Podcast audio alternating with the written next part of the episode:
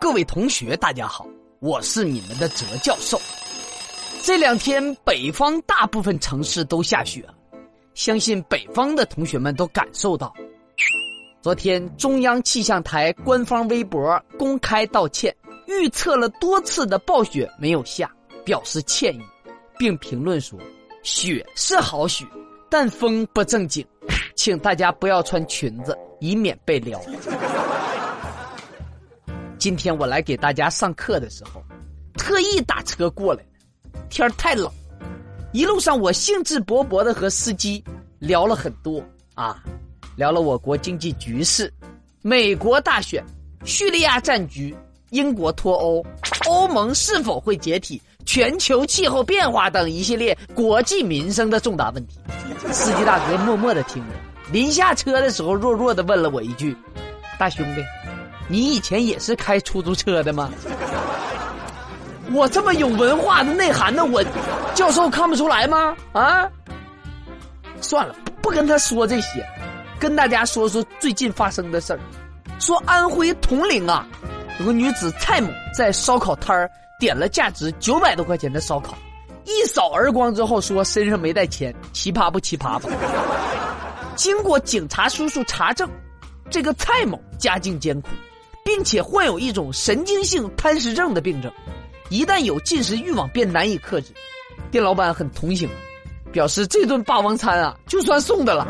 对此，教授看完这个消息之后，我真的是很感慨啊！九百块钱算什么啊？我能吃九千呢。要我说，这姑娘就是我的病友，她的床位就是我放弃治疗之后让给她的。顺便我也想问一句，老板能不能把你们的店的地址发给我？另外，我还看到一个更狠的，说俄罗斯啊有一个十五岁的少女，因为母亲不同意，她和同龄男友一起去朋友家过夜，便和男友打伤母亲之后私奔，警方包围了他们的藏身之处之后呢，二人持枪向警方射击。最终双方谈判未果，情侣开枪自杀身亡。教授，我看到这样的新闻特别感慨，哈，战斗民族果然名不虚传呐！打伤母亲私奔开枪自尽，连处理感情问题的方式都这么战斗，我就想知道是谁给你们的勇气？是梁静茹还是光良啊？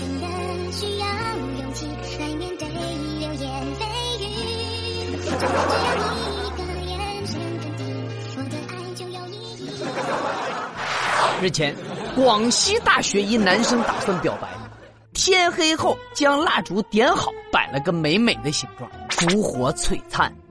接下来的剧本应该是抱得美人归的浪漫，结果女主啊迟迟不出现，保卫处大叔却先出现了，于是男生被保卫处大叔带走。教授以为，保安大叔其实是在帮他呀，巧妙的化解了小伙子想要告白，但女主。不出现带来的尴尬，顺便提个醒，以后秀恩爱呀，尽量都挑中午啊，因为早晚，呃，都会遭报应。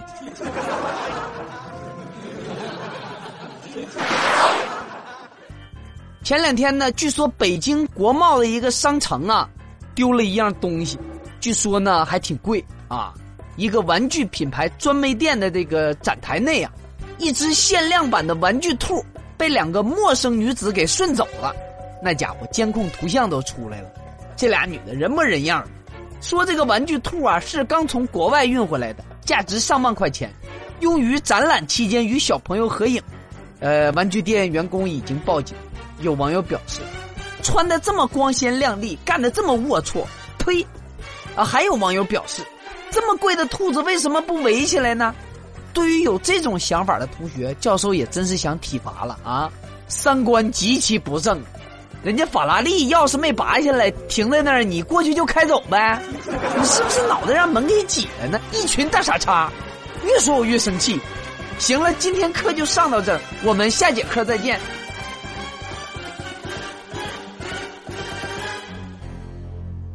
逗逼泽教授强势入驻企鹅 FM 两档节目，欢迎大家预定收藏。笑傲江湖，调侃社会新闻，吐槽网络热点。超级段子王演绎阿哲的人生故事，持续连载中。每周五晚十点，阿哲在企鹅 FM 与广大网友面基；每周六晚十点，阿哲在 QQ 空间与广大迷妹见面。新浪微博搜。索哲教授微信公众号搜索福利公社，福建的福，力量的力，加入我们，关注更多精彩内容。我们的口号就是深入研究如何把喜剧做的不搞笑。